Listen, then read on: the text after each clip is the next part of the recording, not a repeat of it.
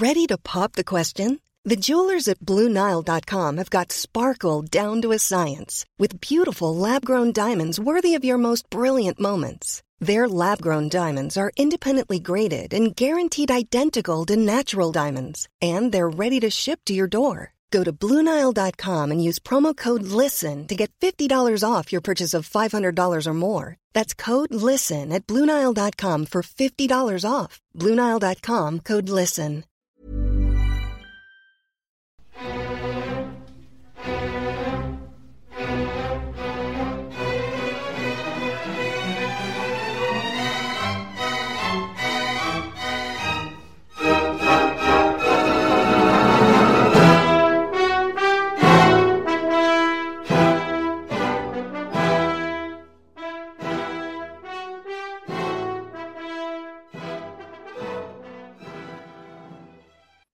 Hola a todos, bienvenidos una semana más a las entrevistas en mi canal de YouTube. Esta semana volvemos a contar con Juan Ramón Rayo, doctor en economía, doctor honoris causa recientemente por la Universidad Francisco Marroquín, donde también es profesor, profesor del, del IE y profesor y, decano de la Universidad de las Hespérides, un proyecto reciente que, que va a despegar muy pronto, ¿no es así? Pues sí, ¿qué tal? Eh, ¿Cómo estamos, Edu? Y efectivamente empezamos en, muy poquitos días las primeras clases, tanto de grado como de máster. Pues muy bien, esta semana he traído a, a Juan Rayo para que hablemos de su último libro, del, del Antimars, con los dos volúmenes que tengo, tengo por aquí. Y, bueno, eh, pues para quien no se lo haya leído todavía, le, le, animo a, hacerlo. Y es un libro pues, pues muy, muy bueno, obviamente, con el que se aprende mucho y también con el que se aprende a criticar a Marx, se aprende mucho de Marx y se aprende a criticarle correctamente. Entonces, esta entrevista quería que, que virara en torno a típicas críticas que se le puede hacer a, a Marx y al marxismo, pero que, que una vez lees los dos volúmenes de, del anti-Marx, dices, es que esas críticas que, que, muchos podíamos hacer, dentro de los que me incluyo, estaban equivocadas y hay que hacer las críticas mucho más precisas y, perfiladas como las que encontramos aquí. Entonces nos ayuda a conocer mejor el marxismo y también a, saber criticarlo con, con, propiedad. Entonces, pues una de las primeras críticas, la, más común, la primera vez que escuchas hablar del, del marxismo, probablemente pienses, pero, pero ¿qué sentido tiene esto de la teoría del valor trabajo? ¿no? Esto de por las horas de mi trabajo, cuantas más horas le dedique a la producción de un bien, de, de una mercancía, más va a valer. Entonces yo le puedo echar horas y horas y días y semanas y meses a, pintar un cuadro, por ejemplo, y eso va a hacer que aumente tanto su valor. Esta, esta crítica tendría algo de sentido, Juan. Eh, no, es una, es una mala crítica y lo es en, en dos casos o, por dos razones. ¿no? La primera porque a veces se tiende a, a, equiparar esta crítica con si algo es absolutamente inútil y le dedico mucho trabajo, será muy caro. No, Marx establece desde el principio, desde la primera página del Capital, una condición necesaria para que una mercancía sea mercancía y por tanto pueda tener valor de cambio o precio expresado en términos monetarios y es que sea útil, que tenga valor de uso. Por tanto, la, las cosas inútiles, por mucho trabajo, por mucho empeño que les pongas, van a seguir siendo inútiles y no, y no valdrán nada en el mercado. ¿no? La mercancía que hayas producido y que lleves al mercado para ser vendida no se venderá porque nadie la, querrá comprar. Pero en segundo lugar, dentro de las cosas útiles, dentro de las eh, cosas útiles que producimos y llevamos al mercado, mercancías, más tiempo de trabajo individual significa precio más elevado, precio de equilibrio más elevado de esa mercancía Tampoco, porque cuando Marx habla de tiempo de trabajo, habla de tiempo de trabajo socialmente necesario, es decir, de si en esa sociedad producir en términos promedio esa mercancía cuesta más o cuesta menos. Y el precio viene determinado por ese tiempo medio de producción dentro de la sociedad, no por el tiempo que tarde yo o tarde el otro como individuos en producirla si yo produzco esa mercancía en menos tiempo el tiempo promedio socialmente necesario para producirla, yo la venderé igualmente como si hubiese tardado lo que se tarda en promedio en la sociedad. Por tanto, trabajando menos, cobraré más de lo que he trabajado, por decirlo de alguna manera. Y al revés, si yo tardo mucho más en producirla con respecto al promedio, eh, pues ese tiempo extra que individualmente he dedicado a producirla, como es tiempo socialmente innecesario para fabricarla, no se me pagará, no habrá una reciprocidad en términos de valor durante el intercambio eh, mercantil. Por tanto, eh, Marx al final, de alguna manera, lo que estaba diciendo es que el precio de equilibrio de las mercancías estaba muy influido por la productividad laboral dentro de esa sociedad, si la productividad aumentaba, el coste promedio de producir las mercancías bajaba y por tanto su precio, y si la productividad eh, bajaba, el coste promedio aumentaba y por tanto su precio también. No obstante, has mencionado un caso que es un caso yo creo que interesante eh, para reflexionar sobre él, que es el caso de un cuadro, y podemos pensar de un cuadro no reproducible, ¿no? del cuadro de un pintor famoso. Eh, este, tipo de mercancías o de bienes, em, Marx los excluye de su teoría del valor. Los bienes no reproducibles a través del trabajo dentro del mercado son bienes cuyo precio de equilibrio no se puede explicar, el propio Marx, insisto, lo reconoce, no se puede explicar por la teoría del valor-trabajo. ¿Por qué? Pues porque si yo produzco un cuadro único, una pieza única y la llevo al mercado, la puedo vender o la puedo intentar vender al precio que yo quiera. No habrá otro que si yo la vendo por encima de lo que cuesta en términos de horas de trabajo sociales producir esa mercancía, no habrá otro que diga, pues yo la produzco y la voy a vender más barato que tú. Y por tanto, eh, si hay mucha competencia o muchos potenciales oferentes que saquen al mercado ese cuadro reproducible a su coste de producción en términos de horas de trabajo, el precio tenderá a converger con ese coste de producción promedio en sociedad. Claro, la pieza única no tiene competidores y por tanto yo le puedo poner el precio que yo quiera. Y en ese caso, dice Marx, el precio viene marcado por la demanda, por el deseo y la capacidad de pagar por esa pieza, por esa pieza única. Por tanto, ahí sí tenemos una teoría subjetivista del valor, pero en Marx, pero únicamente para los bienes no reproducibles. Entonces, de, lo que has explicado, me han surgido dos dudas. Lo primero es que dices que para que algo tenga valor de cambio necesita valor y, valor de uso. ¿Esto no puede ser una manera de meter el subjetivismo por la puerta trasera? Eh, a ver, sí y no. Es decir, Marx, eh, como he dicho, considera que para que algo tenga eh, valor de cambio, en términos monetarios hablaríamos de precio, de forma precio del valor, el valor es el tiempo de trabajo socialmente necesario para producir esa, esa mercancía em, y el valor de uso es la utilidad. Entonces, efectivamente, Marx dice que para que una mercancía pueda tener valor y valor de cambio, eh, necesita tener previamente, necesita ser un valor de uso. Tener o ser un valor de uso, Marx utiliza el término tanto para referirse a que, una mercancía es un bien útil como para referirse a que la mercancía tiene utilidad. Em, el problema es que Marx no utiliza el valor de uso como magnitud para determinar el precio de equilibrio de las mercancías. Es una condición necesaria para ser mercancía, pero no una métrica para determinar la relación de intercambio en equilibrio de una mercancía dentro del, dentro del mercado.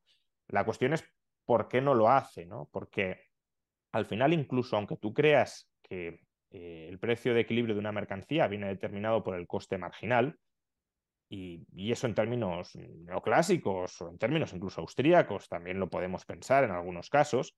Si una mercancía tiene una oferta perfectamente elástica, es decir, si somos capaces de producir cualquier cantidad de esa mercancía a un coste marginal constante, pues el precio de equilibrio vendrá marcado por el coste marginal, porque la utilidad marginal de esa mercancía, si somos capaces de aumentar la oferta todo lo necesario, colapsará irá cayendo, ley de la utilidad marginal decreciente, hasta que sea igual al coste, al coste marginal. Pero claro, fijémonos que en este caso, que es un caso que puede encajar en el subjetivismo, eh, estamos, eh, estamos eh, reconociendo la existencia de utilidad en términos marginales. Estamos diciendo, bueno, hay un coste marginal y la utilidad marginal a través del aumento de la oferta convergerá y se equiparará con el coste marginal, con el coste de oportunidad en términos marginales. Marx no reconoce la existencia, bueno, hay algún pasaje en el que parece que la reconoce, pero desde luego no la incorpora a su análisis, no, no reconoce la utilidad o las preferencias en términos ordinales. esto es útil, esto no es útil, punto, no hay más análisis. Pero ¿qué sucede si esto es más útil que lo otro? Eh, al fin y al cabo, em, puede, podría ocurrir perfectamente, y este es un supuesto que Marx no, no, considera, podría ocurrir que algo sea útil y tenga valor en el sentido de que requiera un tiempo de trabajo socialmente necesario para producirlo, y en cambio su precio de equilibrio sea cero. Y este es un supuesto que encaja mal dentro de la teoría marxista. ¿Por qué? Pues porque imaginemos que eh, la utilidad de algo por cardinalizarla y, pensar en, más fácilmente en esos términos, imaginemos que la utilidad de algo es 5, la utilidad marginal de algo. Es decir, es útil, no es que sea inútil, es útil, pero el coste marginal de producción es 10. Pues en ese caso, el coste de producir una unidad de esa mercancía es más elevado que su utilidad marginal. Por tanto, esa mercancía no llegaría a ser producida o si es producida, mm, se tendría que vender a un precio de 5 o, ya digo, si no se produce, pues su precio es cero. Claro, aquí tenemos una mercancía que sí es útil, no es que no sea útil, es útil, pero es menos útil que el coste de oportunidad para fabricarla. Y ese más menos útil en relación al coste es algo que Marx en su análisis, como digo, no, no incorpora. Y, otra cosa que decías, que, que, hablabas del tiempo socialmente incorporado, ¿no? algo así como cuán productiva es una economía a la hora de producir una mercancía esa productividad también vendrá dada por la inversión anterior del, inversor, ¿no? Por donde los inversores han decidido eh, meter más, construir más bienes de capital. y, entonces alguien también puede decir, pero es que eso va a venir dado de sus expectativas de demanda futura. ¿No sería eso también una manera de introducir el subjetivismo un poco en la teoría de Marx?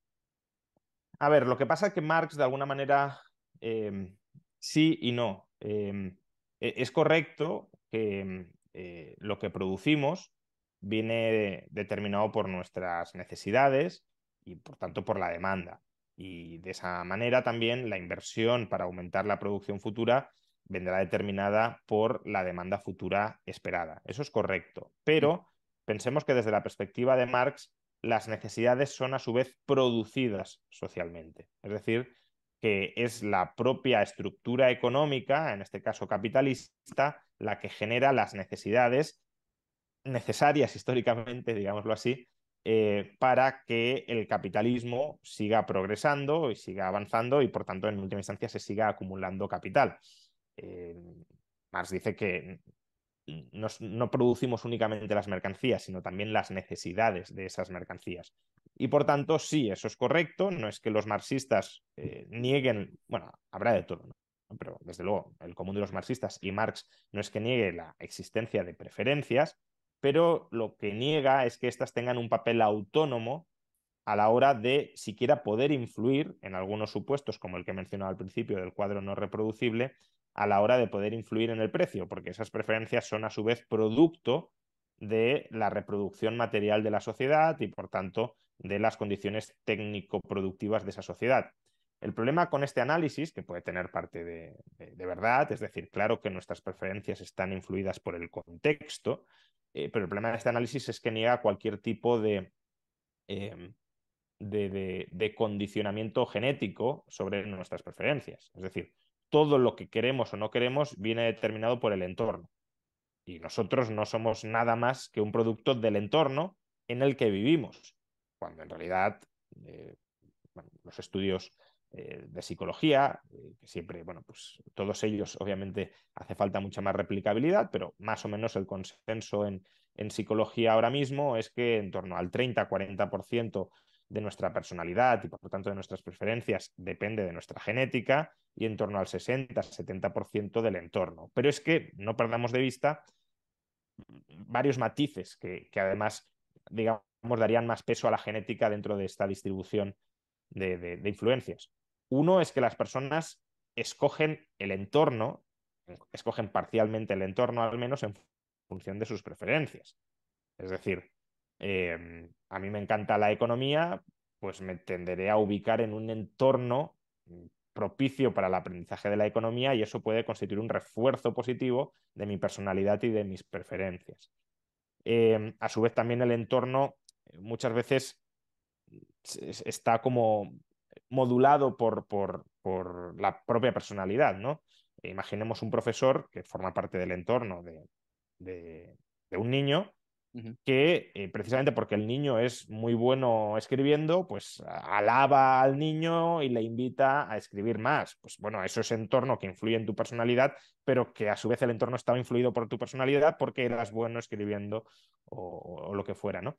Y, y, el segundo, la segunda cuestión que también hay que aclarar es que, claro, cuando hablamos de entorno respecto a una persona, hablamos en la mayoría de los casos de otras personas que también su personalidad está influida por su genética. Por tanto, al final, el porcentaje subjetivo, subjetivista de la personalidad, eh, de, sus preferencias de una persona es más, muy probablemente es más de ese 30 o 40% que los estudios detectan considerando en torno a todo lo que no es el propio individuo, incluyendo otras personas. Eh, entonces, claro, si tú niegas la influencia de, la genética, pues básicamente caes en, una magufada de la tabla rasa, de que cada individuo es un lienzo en blanco sobre el que podemos escribir cualquier cosa y que el entorno escribe, eh, el entorno histórico concreto escribe cualquier cosa, porque es que incluso, aunque dijéramos, somos producto de la evolución y por tanto nuestra genética es fruto del entorno, eso podría ser de nuestra adaptación al entorno, eso podría ser un argumento razonable, pero claro, nuestra genética es fruto de nuestra adaptación al entorno de hace miles de años no del entorno actual. En todo caso, lo que condicionaría parte de las preferencias en el modo de producción capitalista para el marxismo sería el entorno de modos de producción muy precapitalistas, pues, modo de producción paleolítico o tribalista, vamos. Entonces, todo eso encajaría fatal, por supuesto, en el análisis marxista y tiene sentido otorgarle un papel autónomo a las preferencias que Marx y sobre todo el marxismo posterior le niega. También comentabas, eh, hablando de la teoría, de la comparación entre la teoría subjetiva del valor y la teoría del valor trabajo, que, que el caso del cuadro, ¿no? Que, que, uno puede pintar y, y, tirarse horas, es una mercancía no reproducible, entonces no entraría dentro de la teoría del, del valor trabajo, la teoría de las mercancías reproducibles. Y que, comentas en el libro, bueno, que, que hay algunos casos, dándose unas condiciones muy específicas, donde la teoría del valor trabajo podría darse, pero que, que hay que darle primacía, ¿no? Eh, o hay que pensar que la teoría subjetiva del valor eh, es lo correcto porque explica más casos y, es más general. Eh, pero ¿cómo, es esto? Este, esto es una pregunta más de filosofía de la ciencia. ¿Cómo es este choque de teorías? ¿La que es más general suele ser la correcta o la que engloba más casos englobando el caso en común? ¿O, cómo se, se puede decir, vale, porque sea más general es correcta?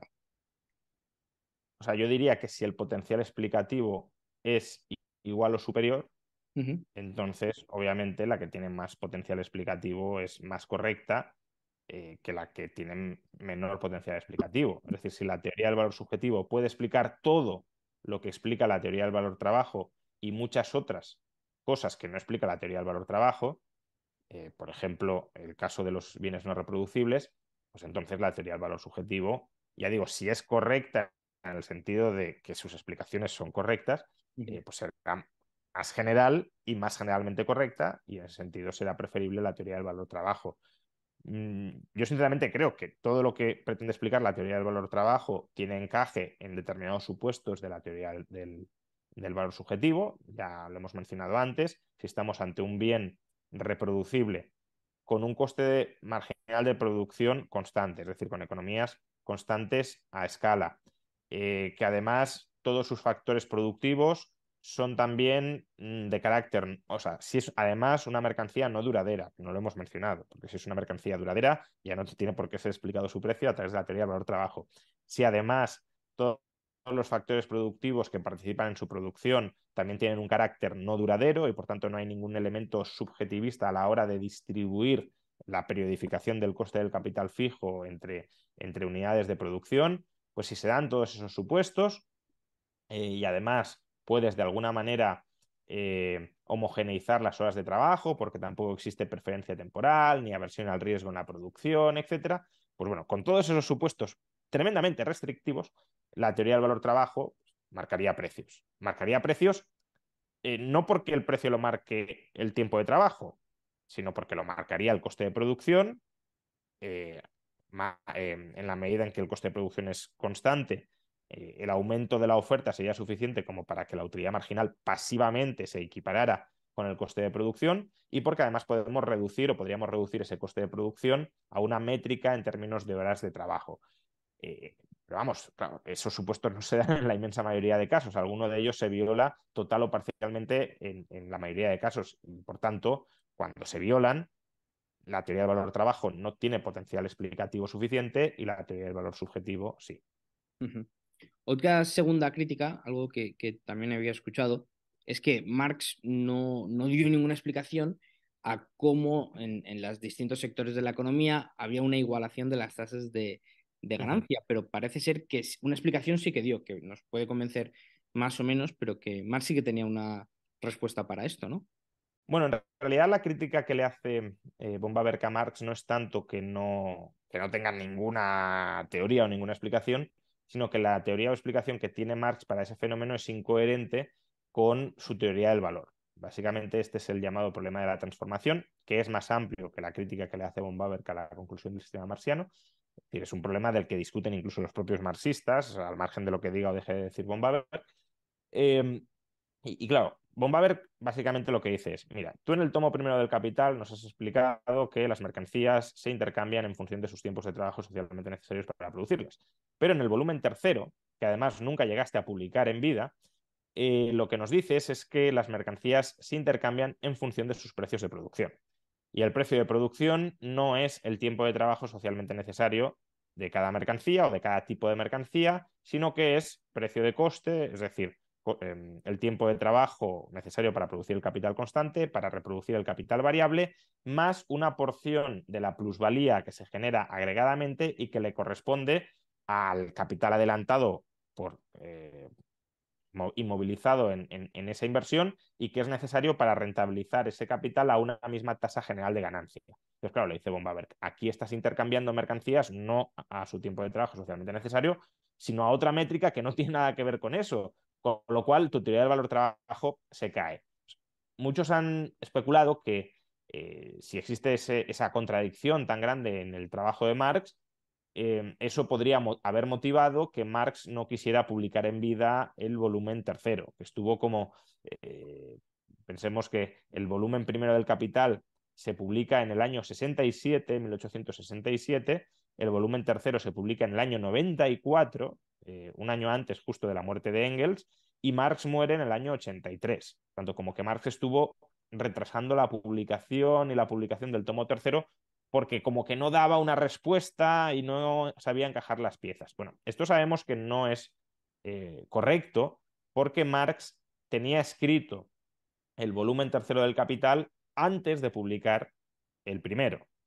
Tenemos los manuscritos del año 1864, que son prácticamente un calco del volumen tercero. El volumen tercero lo editó Engels, pero es una edición bastante fiel al, manuscrito del año 64. Es más, en los propios Grundrisse, que son una especie de borrador previo del Capital, años 57-58, ahí ya encontramos esta misma reflexión que hace Marx para explicar cómo los valores de las mercancías se transforman en precios de producción.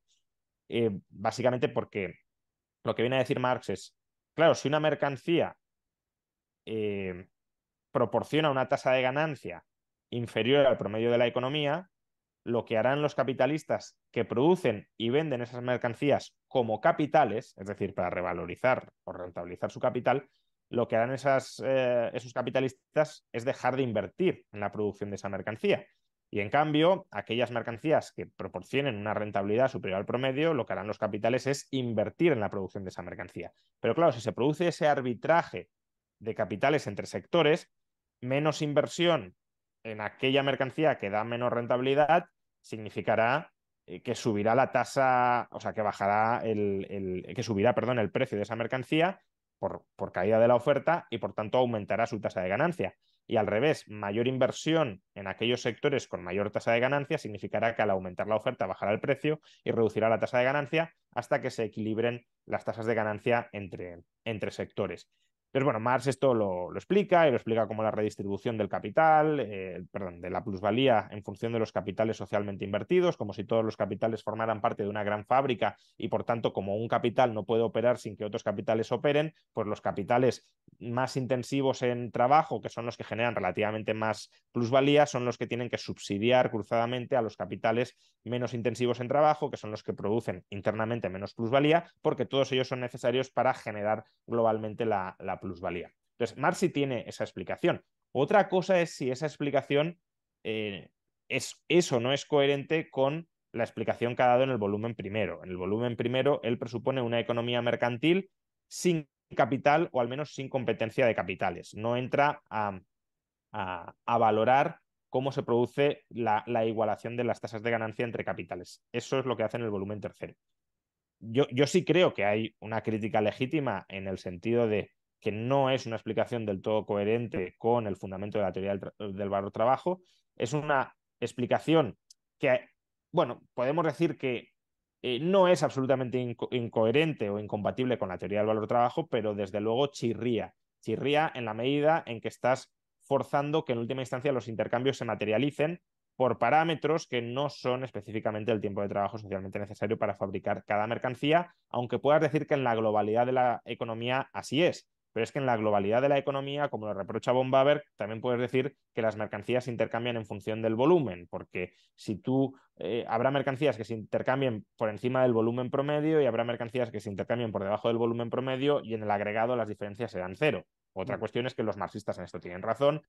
No, no, no, tiene ningún tipo de relevancia social intercambiar las mercancías en función de su volumen, sí puede tener cierta lógica social eh, intercambiar las mercancías en función del tiempo de trabajo socialmente necesario, porque el factor trabajo es un factor necesario para fabricar esas mercancías y lo que hacemos en última instancia en una economía de, mercado es dividir el trabajo social, el trabajo del conjunto de la sociedad, en, en, fracciones separadas, trabajo privado, y lo que hace el mercado es poner en equivalencia todos esos trabajos privados como si fueran sociales. Bueno, mm, pero aún así sí existe, creo yo, un problema de, de coherencia y en cualquier caso prácticamente todas las críticas, esto lo intento hacer en el libro, que se le pueden formular a la teoría del valor trabajo, eh, al, intercambio de mercancías según sus valores, se le pueden efectuar también a esta teoría del valor trabajo modificada en forma de precios de producción y, y, además otras críticas nuevas, porque si aquí ya empezamos a incorporar la rentabilidad entre sectores o el interés promedio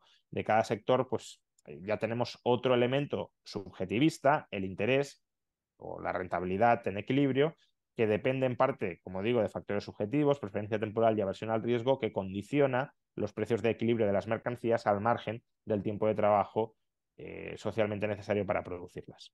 Ahora que mencionas el tipo de interés, esto me parecía muy curioso. ¿Qué, es el tipo de interés para Marx? Bueno, a ver, técnicamente para Marx el, el, tipo de interés es el precio de convertir el capital en una mercancía. Él dice que las mercancías se convierten en capitales, pero que con el caso del interés el capital se convierte en una mercancía, porque transamos capital. Vendemos el poder de disposición temporal del capital para explotar mano de obra a través de ese capital que hemos prestado. Entonces, el precio de ese, préstamo de, de capital, de esa venta temporal del capital como mercancía, sería el, el interés. Pero claro, Marx dice que este interés es un precio irracional ¿Irracional en qué sentido? En que no hay un tipo de interés de equilibrio determinado por el tiempo de trabajo socialmente necesario para producirlo. Eh, como él cree que los precios eh, son una manifestación en última instancia del valor y el valor es tiempo de trabajo socialmente necesario, claro, eh, el precio de vender el capital, no, el, capital no, no, tiene ese sentido, o la, el préstamo temporal de capital no tiene un tiempo de trabajo socialmente necesario. Y por tanto, el, el, el interés es una forma irracional del precio, como puede serlo, por ejemplo, para Marx, la venta del honor. Marx reconoce que el honor o el no, o no hacer algo es algo que puedes vender, que puedes vender como mercancía o que puede adoptar la forma de mercancía y su precio pues será un precio irracional porque no tendrá base en el valor. Em, pero bueno, eh, creo que aquí de nuevo Marx pues, comete otro error fundamental porque sí es posible, primero, alcanzar un equilibrio aunque ese equilibrio no tenga ninguna base en el tiempo de trabajo socialmente necesario. Esto en el libro lo, reflejo con un experimento muy famoso de Smith en el año 56, que muestra cómo es posible alcanzar un precio de equilibrio en el mercado entre oferentes y demandantes simplemente con escribiéndoles en un trozo de papel su predisposición al pago y su exigencia mínima de cobro en función pues, de, lo que sea, no necesariamente del tiempo de trabajo. Entonces, en ese experimento hay precio de equilibrio sin tiempo de trabajo socialmente necesario de nada, porque además es una mercancía que puede ser ficticia, tanto, no, no, tener base material alguna. y con el interés lo mismo. Tenemos una demanda de capital, tenemos una oferta de capital, la oferta de capital está determinada por factores subjetivos como la preferencia temporal o la aversión al riesgo, la demanda de capital está determinado, entre otros factores, por lo que decías, por las expectativas de ganancia. Las expectativas también son una forma de subjetivizar ya no solo el, el objeto, ¿no? que es la demanda futura, que es subjetiva, sino también que es eh, el filtro subjetivo del empresario a la hora de analizar eso, lo que determina la magnitud de demanda de capital y en función de esa oferta y de esa demanda tenemos un precio de equilibrio que es el tipo de interés que vacía el mercado y que como tipo de interés autónomamente determinado también es un factor que a su vez determina los precios y la organización productiva, porque pues, es un tipo de interés más alto, menor duración de las inversiones menor duración de las inversiones, quizá menor productividad de las inversiones y, por tanto, por ejemplo, más tiempo de trabajo socialmente necesario por menor productividad. En cambio, un tipo de interés más bajo, mayor duración de las inversiones, previsiblemente, en muchos casos, mayor productividad de esas inversiones y, por tanto, menor precio, dado que el tiempo de trabajo socialmente necesario es menor. Es decir, incluso aunque uno se crea la historia, la narrativa de la teoría del valor trabajo, de que los precios dependen de la, del tiempo de trabajo socialmente necesario, una crítica bastante recurrente que le intento hacer a Marx en el libro es mostrar cómo el tiempo de trabajo depende de decisiones o de factores subjetivos, porque depende de la organización económica, pues, economías crecientes de escala, economías decrecientes de escala. Y esa organización económica depende de preferencias subjetivas. Por tanto, en muchos casos, no digo, no digo absolutamente, obviamente hay un componente tecnológico que, eh, al menos en un momento dado no es posible subjetivizar. También podríamos decir que es fruto de pues, la preferencia o la pasión por la investigación, por ejemplo, de los investigadores, que es algo que va más allá de lo que tú puedas eh, objetivar a través del tiempo de trabajo socialmente necesario. Pero bueno, la tecnología tomémosla como dada. Bueno, incluso con una tecnología dada, la organización productiva depende de las preferencias eh, subjetivas de los individuos, si somos más ahorradores, menos ahorradores, más adversos al riesgo, más propensos al riesgo. Y el modo en el que se organicen los recursos con esa tecnología dada también determina los costes en términos de horas de trabajo. Por tanto, aun cuando los, cuando los precios de equilibrio dependieran de las horas de trabajo, esas horas de trabajo dependerían en buena medida de las preferencias. Hiring for your small business? If you're not looking for professionals on LinkedIn, you're looking in the wrong place. That's like looking for your car keys in a fish tank. LinkedIn helps you hire professionals you can't find anywhere else, even those who aren't actively searching for a new job but might be open to the perfect role. In a given month, over 70% of LinkedIn users don't even visit other leading job sites. So start looking in the right place. With LinkedIn, you can hire professionals like a professional. Post your free job on linkedin.com slash people today. It's that time of the year. Your vacation is coming up. You can already hear the beach waves, feel the warm breeze, relax, and think about work. You really, really want it all to work out while you're away. Monday.com gives you and the team that peace of mind. When all work is on one platform and everyone's in sync, things just flow wherever you are. Tap the banner to go to Monday.com. One size fits all seems like a good idea for clothes until you try them on. Same goes for healthcare. That's why United Healthcare offers flexible, budget friendly coverage for medical, vision, dental, and more. Learn more at uh1.com. Subjetivas. Como pasaba un poco más o menos con, con, la industria que comentábamos antes, con dónde se ha invertido y dónde la gente puede ser más productiva, ¿no? Es una manera de meter el subjetivismo por la, por la puerta de trasera, pero es algo que... Claro, pero, pero si, si, la productividad de todas las industrias fuera la misma, ahí sí que tendría razón Marx en decir, bueno, pues las preferencias determinan qué producimos y qué no producimos, pero el, el, precio de equilibrio de lo que producimos no, no guarda relación con las preferencias. Porque si producimos A, porque queremos A, pues el coste será 1. Pero es que si producimos B, el coste en términos de horas de trabajo será el mismo, solo cambiará lo que hemos producido. Pero si la productividad por sector no es la misma, o si la productividad dentro de cada sector depende pues, de nuestra preferencia temporal y de nuestra versión al riesgo, pues ya no puedes decir que el coste en términos de horas de trabajo es independiente de las preferencias, porque está en parte determinado por las mismas. Otra crítica que, se le hace más, yo, mismo, como el resto hasta, hasta hace un poco, era el, pensar, bueno, si la, si la revolución del proletariado y la caída del capitalismo es inevitable, ¿para qué sirve todo el activismo político que el mismo Marx hacía? Que estaba haciendo, estaba perdiendo el tiempo, ¿no? Pero parece ser que, que no es así y que algo de uso o de utilidad sí que tenía. Sí, a ver, este es un punto bastante controvertido incluso dentro del pensamiento marxista. Eh, hay marxistas que no son materialistas históricos y que por tanto no, creen en la inevitabilidad de, ninguna revolución.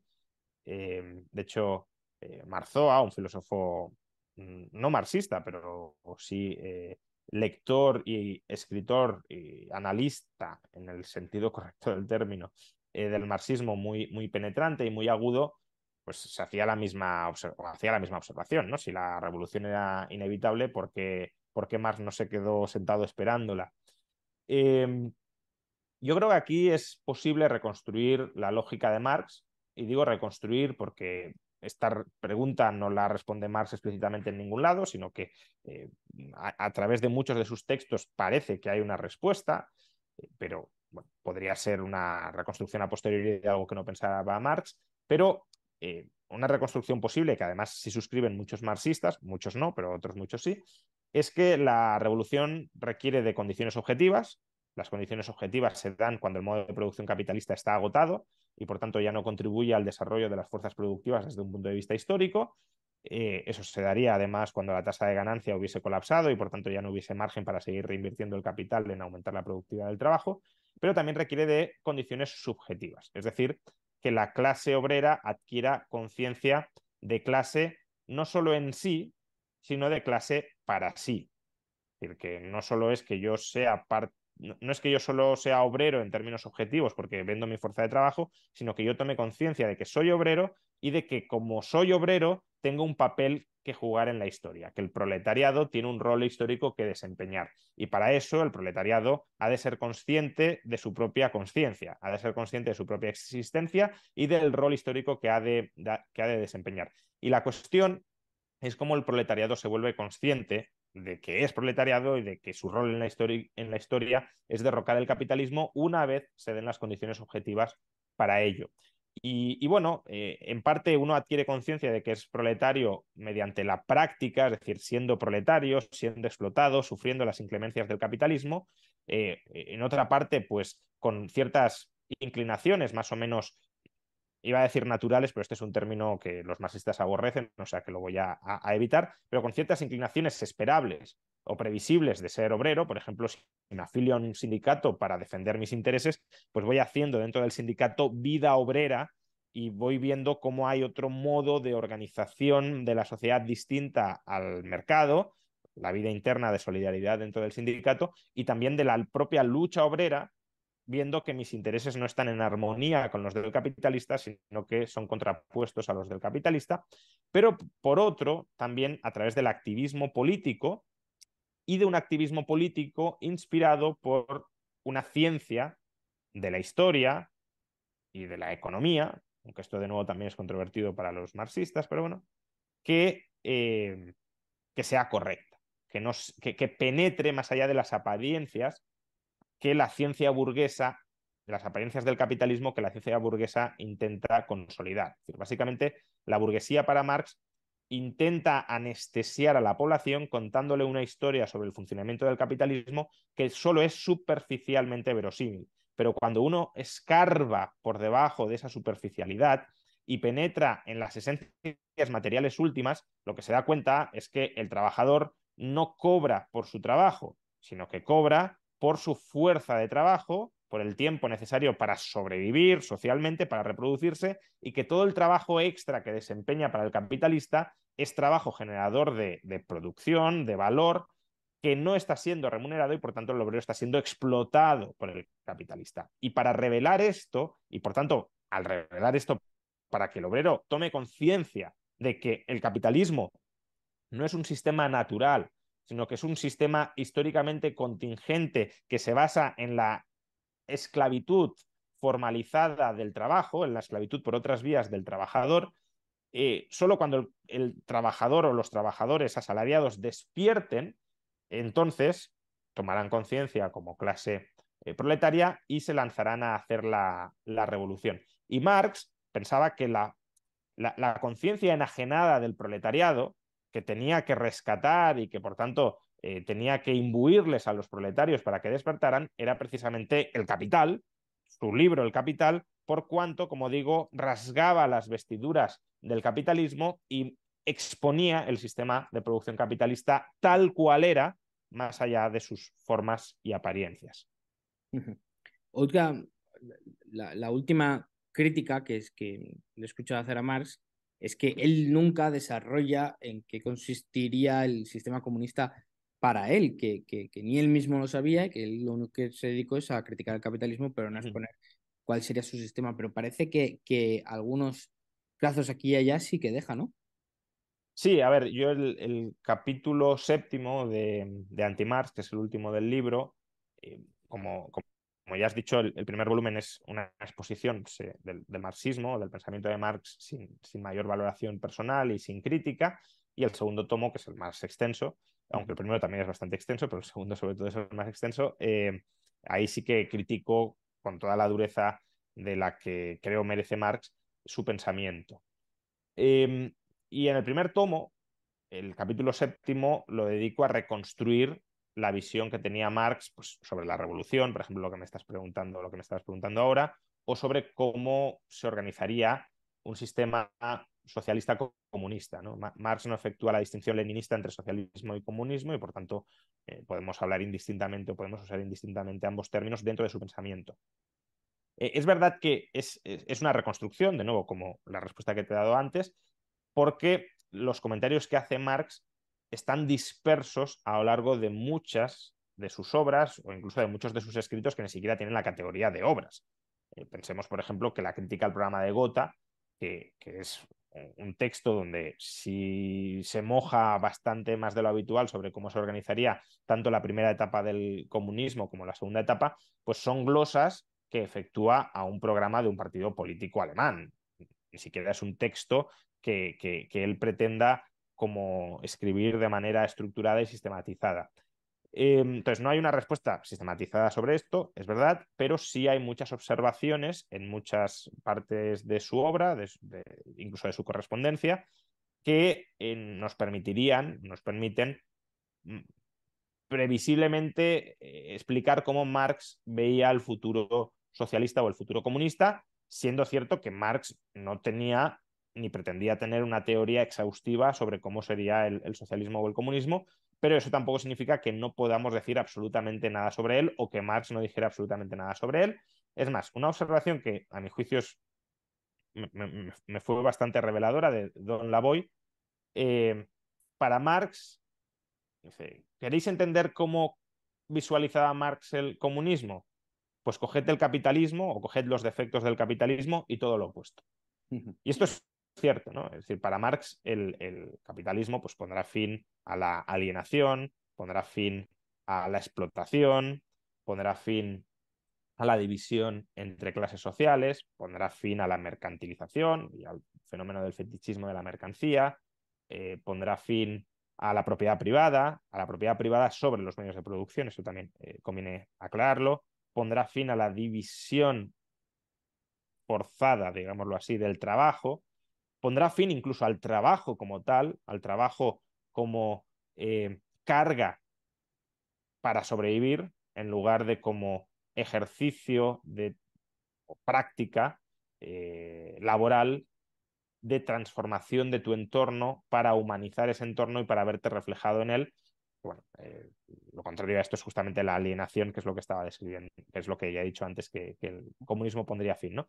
Eh, pondría fin incluso a, la individualidad, aunque esto también es controvertido, porque más decía que en el comunismo se daría la verdadera individualidad, pero individualidad en armonía con el conjunto, eh, viéndote a ti mismo como una parte que cuyas preferencias son preferencias dirigidas a mejorar la sociedad, no preferencias egoístas y viéndote a ti mismo como una parte separada del resto, que eso es justamente lo que el derecho burgués decía Marx hacía, ¿no? Derecho de no interferencia, que los demás no se puedan meter en tu vida. ¿Cómo que no?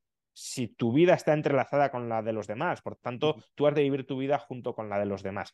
Eh, bueno, eh, entonces, sí es cierto que, que Marx tiene una cierta visión sobre cómo sería el comunismo, pero también es verdad que no es una visión ni mucho menos tan desarrollada, ni muchísimo menos como la que tiene del capitalismo, y que hay muchos elementos, incluso nucleares, de esa organización comunista, donde hay una marcada ambigüedad porque no llega a pronunciarse de manera muy clara. Por ejemplo, eh, ¿cómo se tomarían las decisiones en el comunismo? Parece ser que Marx es un demócrata radical en el sentido de que él cree que todos los miembros de la comuna, una comuna, por cierto, que parece ser, de nuevo, esta también es una ambigüedad, pero que parece ser tendría un ámbito mundial para Marx, porque él mismo dice que con el comunismo se acabarían las razas, las nacionalidades, las diferencias de culturas y al final tendríamos un, una comuna eh, global.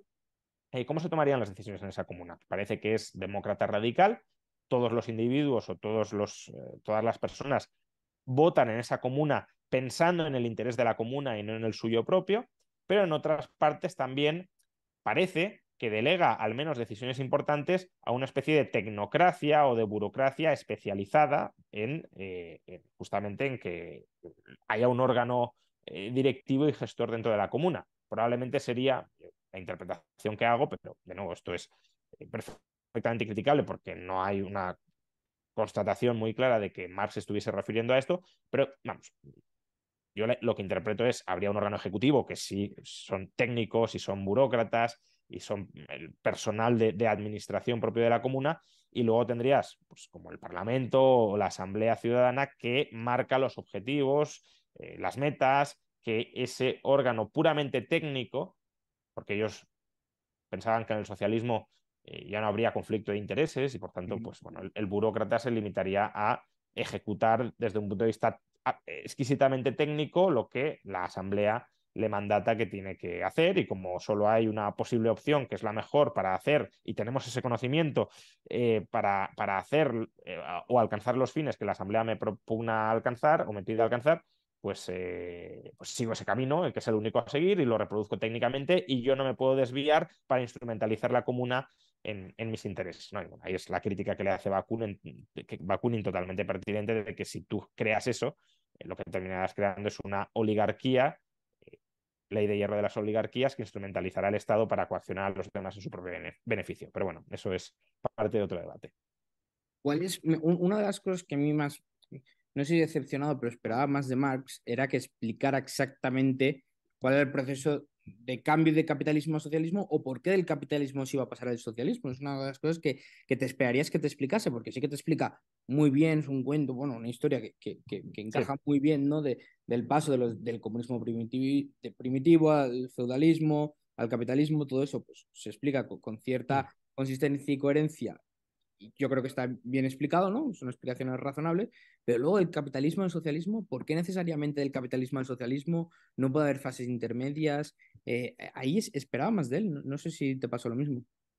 Sí, o sea, a ver, sí hay una cierta explicación y es que em, en el capitalismo se sofistican tanto las fuerzas productivas que ya alcanzamos un grado de, productividad capaz de, de, eliminar si lo queremos, los, los conflictos sociales derivados de la escasez.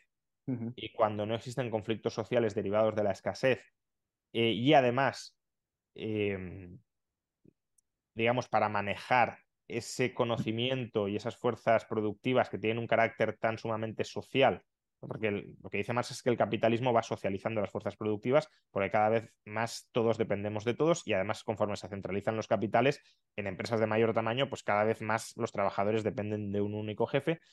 Eh, en esas condiciones parece que la, única forma de, manejar eso sea con una sociedad eh, planificada centralizadamente, donde todo el trabajo esté socializado y eh, que termine llevándonos a una sociedad sin conflictos económicos porque, como digo, la productividad ya es suficiente para saciarlos a todos y no hace falta la propiedad privada porque la propiedad privada, incluso los propios liberales dicen que surge históricamente para gestionar conflictos de escasez. ¿no? Eh, lo que pasa que es cierto que, bueno, hay muchos otros posibles escenarios alternativos que no, que no son necesariamente, necesariamente ese, pero como Marx pensaba que esas condiciones materiales estaban madurando cada vez más para que ya no... O sea, eh, Marx ve el, el, conflicto como una, el conflicto histórico como una forma de desarrollar las fuerzas productivas. Entonces, claro, cuando ya las fuerzas productivas han terminado de desarrollarse, el conflicto, que era históricamente el motor de ese desarrollo, deja de tener sentido. ¿Y cómo deja de tener sentido? O sea, y, cuál es la expresión de que el conflicto ya no existe o deja de tener sentido?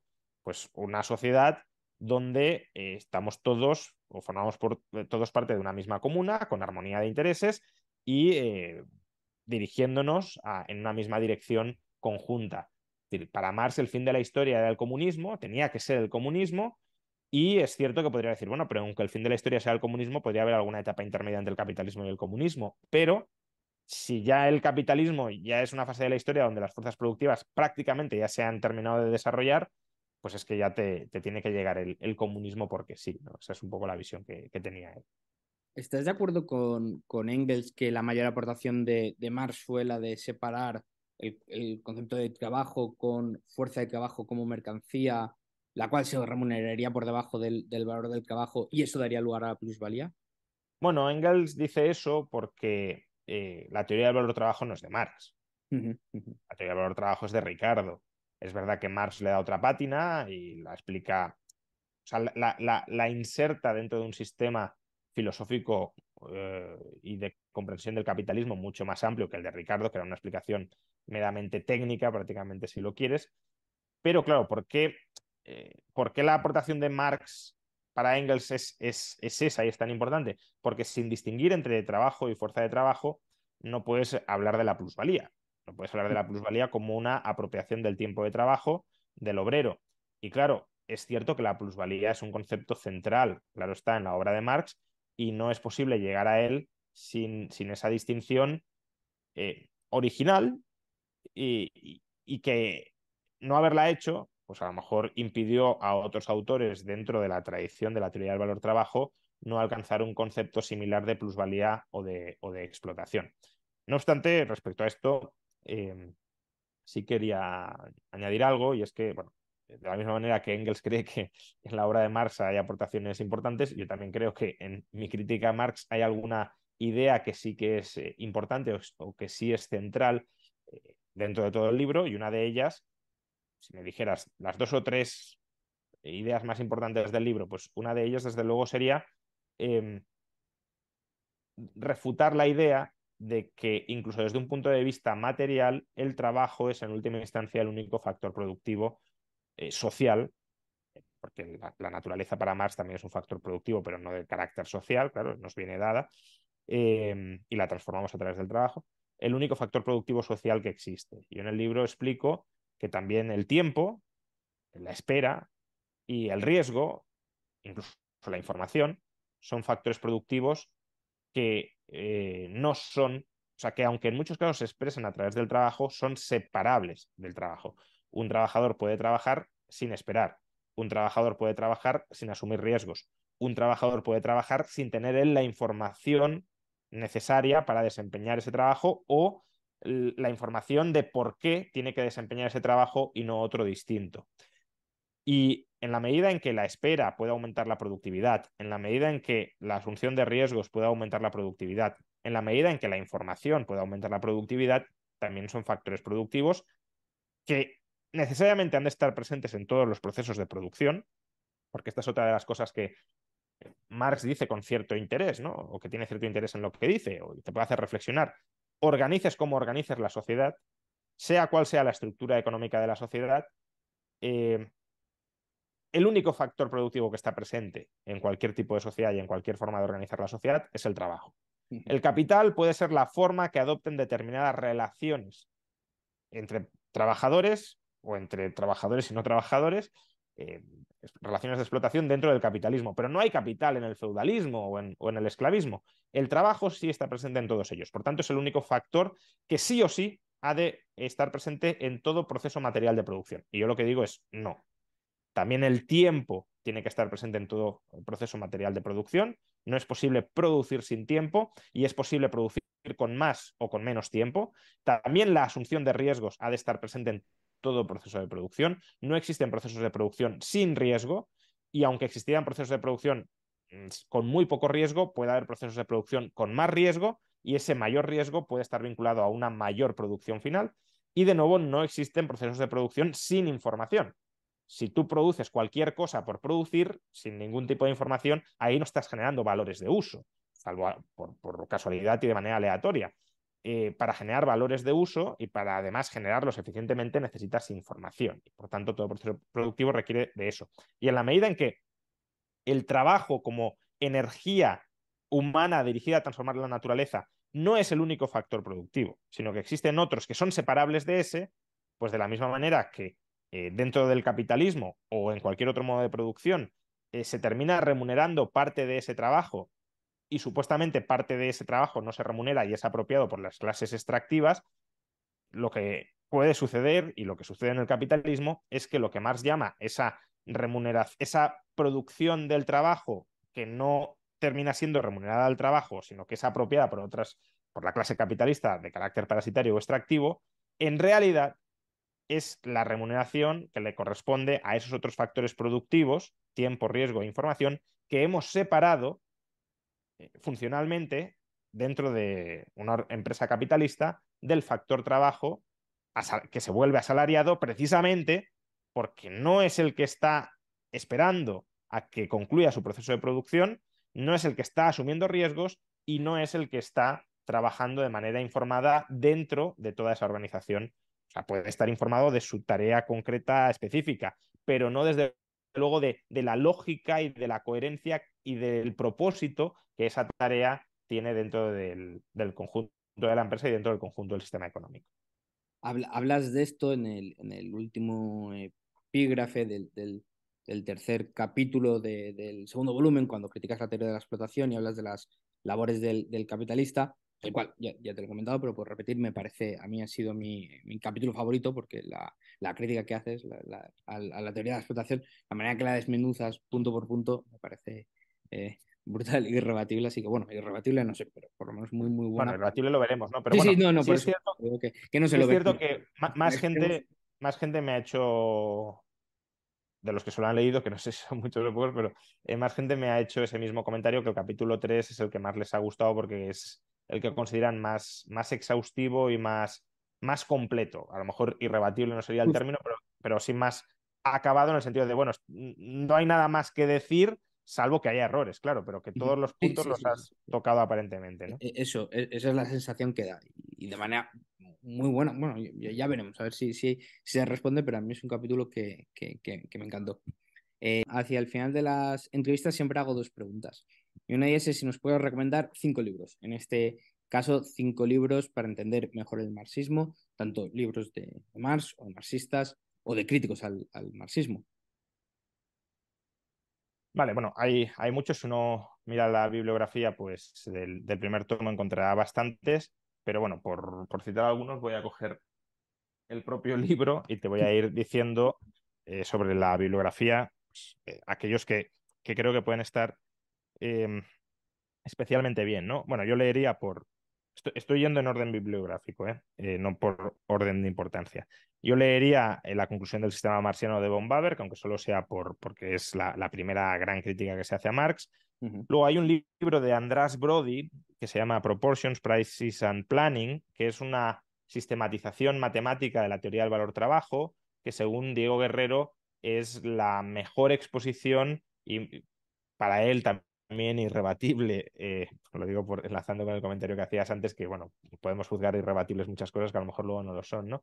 Pero eh, más, más acabada y más sofisticada de la teoría del valor-trabajo, y es verdad que es una exposición eh, aparentemente muy sólida. Yo en el volumen segundo me sirve su solidez y su formalidad y su elegancia me sirve justamente para ilustrar matemáticamente, a partir de su modelo, las críticas que previamente le había hecho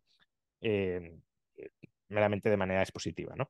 Luego, de Buharin, si uno quiere entender mejor, bueno, se puede leer tanto la eh, Economic Theory of the Leisure Class, que es la réplica a Bombarder que articula Buharin, y a mí también me gustó bastante Historical Materialism, que es una exposición del materialismo histórico de, de, de Buharin. Siguiendo, no te voy a recomendar solo cinco, te voy a recomendar varios, ¿no? Pero siguiendo con esa línea de comprender y eh, bien expuesta de una manera bastante sistemática la, teoría de la historia de Marx, también por orden bibliográfico, pues veo aquí el de Gerald Cohen de Karl Marx Theory of History, ¿no? la teoría de la historia de, de Marx, eh, que es el mejor libro que se ha escrito sobre, eh, sobre la teoría de la historia de Marx, y un libro muy, muy completo.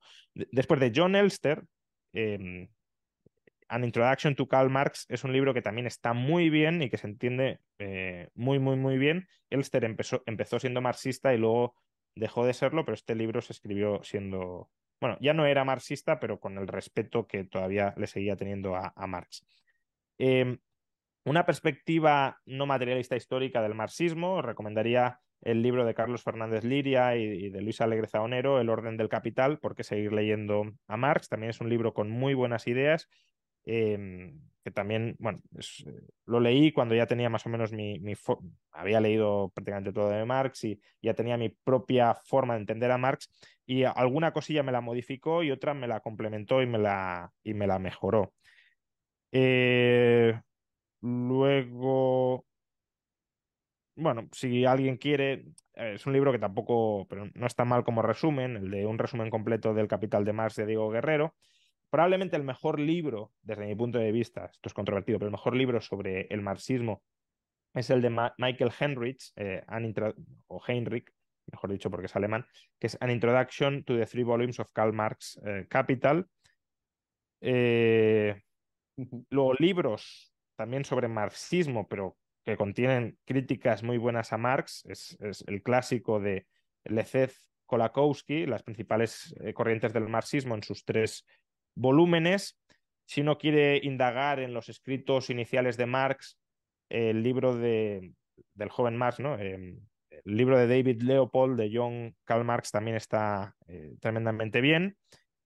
Eh, por supuesto, el libro de Felipe Martínez Marzoa, La filosofía del capital de Marx, es un libro imprescindible cualquiera también que esté muy interesado en, en esto ha de, ha de leer si uno quiere profundizar sobre el fetichismo de la mercancía, que es un concepto así un poco, un poco esquivo, eh, pero, pero muy importante dentro de la obra de Marx, le recomendaría el libro de Clara Ramas San Miguel, Fetichismo y Mistificación Capitalistas, la crítica a la economía política de Marx. Uh -huh. Otro libro estupendo, probablemente, no sé si, he dicho antes que el de Henry, que es el mejor, no sé si este no es incluso mejor, pero desde luego está muy, muy, muy cerca, que es el de Roman Rodolsky, The Making of Marx Capital, libro absolutamente imprescindible para entender el capital porque compara el capital con los Grundrisse de una manera eh, totalmente del deliciosa. El libro de Isaac Rubin sobre Essays on Marx Theory of Value para un desarrollo de la teoría del valor trabajo desde la perspectiva marxista y su conexión con eh, la filosofía del capital también es muy relevante. El librito de Peter Singer en, eh, de la serie de Oxford, Marx, A Very Short Introduction, también está, eh, también está muy bien. Y, yo creo que esto es, eh, bueno, si uno quiere un análisis actualizado de las clases sociales desde la perspectiva marxista, pues el de Eric Olin Wright, Clases, que además está traducido al, al castellano. Muy bien, muy bien. Y si pudieras tener una conversación con cualquier persona del mundo, pensando que la primera vez dijiste es con Menger y no puedes repetir, viva o muerta, ¿con quién sería? Eh, bueno, pues ya que ya que estamos hablando de Marx, no sé si sería Marx, pero desde luego sí me gustaría eh, hablar con Marx y plantearle muchas de las objeciones. O sea, sé que para muchas de las que planteo en el libro tendría, tendría su respuesta. Me imagino, de hecho, cuál sería su respuesta. Es más, la intento exponer en la crítica y refutarla pero en otras, sinceramente, no me imagino cuál podría ser su respuesta y sí me gustaría contraponer esas ideas y ver hasta qué punto sería capaz de apearse de, si es necesario, de algunas de las afirmaciones tan rotundas que efectúa sobre el funcionamiento del sistema capitalista. Eh, eso sí, sí me gustaría, no sé si sería una de mis eh, prioridades, pero bueno, desde luego después de, de, escribir este libro y de leer tanto sobre Marx, sí, sí, sí tiene su relevancia intelectual para mí, claro. Muy bien, muy bien. Bueno, pues si la gente quiere saber más de ti, leerte más, escribirte, escucharte más, bueno, que sepan que tienen tu, tu canal de YouTube, un gran canal, donde hace poco llegaste al medio millón, enhorabuena. Luego también tu cuenta de Twitter, ¿no? Juan Rayo, Instagram Juan Rayo y Substack. Que... Instagram es Juan Ramón Rayo, pero bueno. Ah, Instagram Juan Ramón, vale. Y, y Substack también, ¿no? Utilidad marginal. O Juan Ramón Rayo, utilidad marginal. Substack, utilidad marginal, no publico mucho, pero bueno, voy publicando de vez en cuando algunas cosillas. Bueno, conforme, igual conforme ganes seguidores, te animas a ir publicando cada vez más. Sí, bueno, lo que pasa es que al final, como el tiempo que tengo, lo estoy, que no es mucho, lo estoy dedicando a escribir libros, lo que hago en, el Substack es algunas reflexiones que considero interesantes del libro, volcarlas previamente ahí también para recibir feedback y ver si voy en buena dirección o no, claro. Pues nada, muchas gracias Juan y espero que vuelvas pronto al canal. Bueno, seguro. Cuando el otro día estuve en el canal de Dani Fernández por llegar a los 10.000 seguidores, cuando llegues a los 10.000 nos volvemos a ver. Esperemos que sea también antes, pero a los 10.000 también. No, esperemos que sea pronto, esperemos que sea muy pronto. Sí, sí, sí, Que acabo de llegar a los mil y pocos. Bueno, pues eso es cuestión de, acelerar el ritmo, bueno, o de mantener el ritmo, pero claro, sobre una base cada vez mayor, pues más seguidores absolutos cada vez. Pues nada, muchas gracias. Adiós. Un abrazo, gracias.